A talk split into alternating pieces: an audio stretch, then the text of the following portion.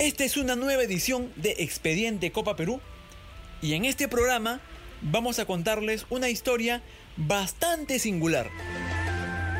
Por la instancia del fútbol macho en la que se produjo, por los rivales que estuvieron frente a frente, una historia en la que hubo, aunque usted no lo crea, un equipo fantasma. Para contarles bien a esta historia, nos tenemos que trasladar hasta el año 2010. Copa Perú, etapa regional, región 2, fecha 4. En Nueva Cajamarca se enfrentaban Unión Comercio y su rival era nada menos que el Carlos Amanucci, equipo que se mantiene en este momento en la máxima categoría del fútbol peruano. Atravesaba uno de sus peores momentos de su historia, ¿no? Después de ese descenso que tuvo en el año 94. La historia, pues, remite tanto a Unión Comercio y al Carlos Amanucci por un tema bastante particular.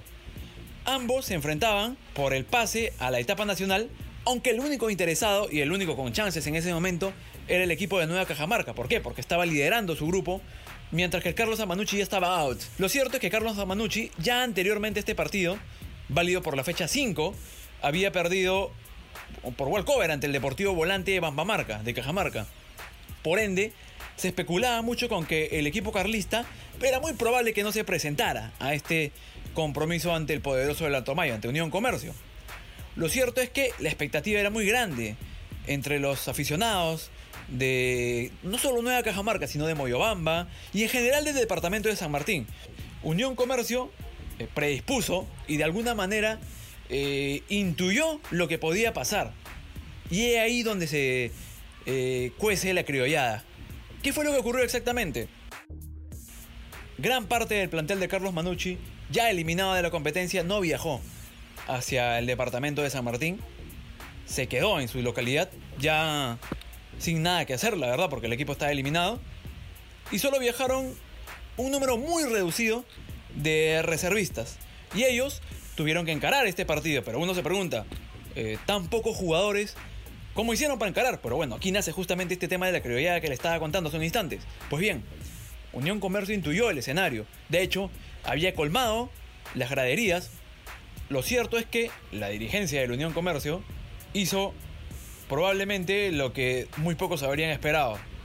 Sabedores de que el Carlos Amanucci no iba a llegar, o gran parte del plantel no iba a llegar a su ciudad, pues reclutó algunos jugadores libres probablemente que hayan estado jugando en liga a nivel de Neo Cajamarca, lo reclutó, consiguió algunas camisetas bastante parecidas a la del Carlos Amanucci, no dijo nada y pues bien, hizo de alguna manera vestir a este eh, grupo de jugadores desconocidos ante los poquitos reservistas del Carlos Amanucci y dar rienda suelta a este compromiso increíble, ¿no? Dio pues obviamente los 10 minutos de tolerancia, decretó el wall cover eh, e inmediatamente lo que se procedió a hacer fue un partido de práctica, una pichanguita prácticamente.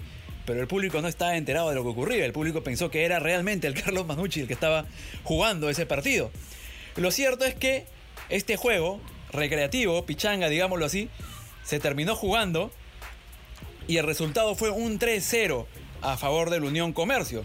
Autores de los goles, algunos conocidos, Ronald El Bolo Celis, Wilber El Osito Guainacari y finalmente José Luis Portaliano, ¿no? 3-0 quedó este partido, que no está en las estadísticas evidentemente porque no fue oficial, que para los ojos de algunos aficionados la mayoría en ese momento en realidad, eh, sí lo fue y por consiguiente lo, se lo adjudicaron como tal, pero si se ciñe uno en la oficialidad, realmente el partido nunca se jugó porque el Manucci perdió por walkover y este partido de práctica fue este, con el resultado de 3 a 0 que finalmente terminó eh, dándole el pase al Unión Comercio a esa etapa nacional que finalmente la terminó ganando, ¿no?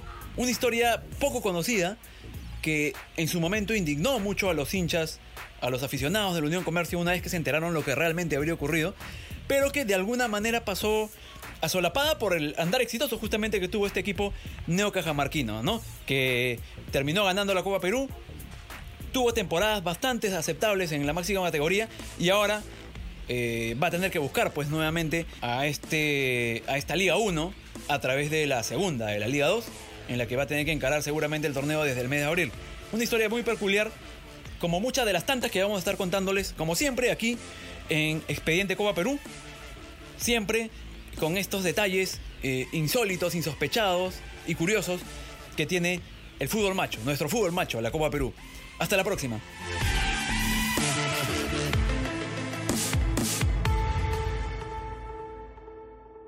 The General Insurance presents Ordering a Sandwich with Shaq and Hall of Fame announcer Michael Buffer. I'm going to have roast beef. What do you want, Michael? Let's get ready for pastrami on rye. Turns out Michael Buffer talks like that all the time. And it turns out The General is a quality insurance company that's been saving people money for nearly 60 years. Spicy Dijon mustard. For a great low rate and nearly 60 years of quality coverage, make the right call and go with The General. The General Auto Insurance Services, Inc., insurance agency, Nashville, Tennessee. Some restrictions apply.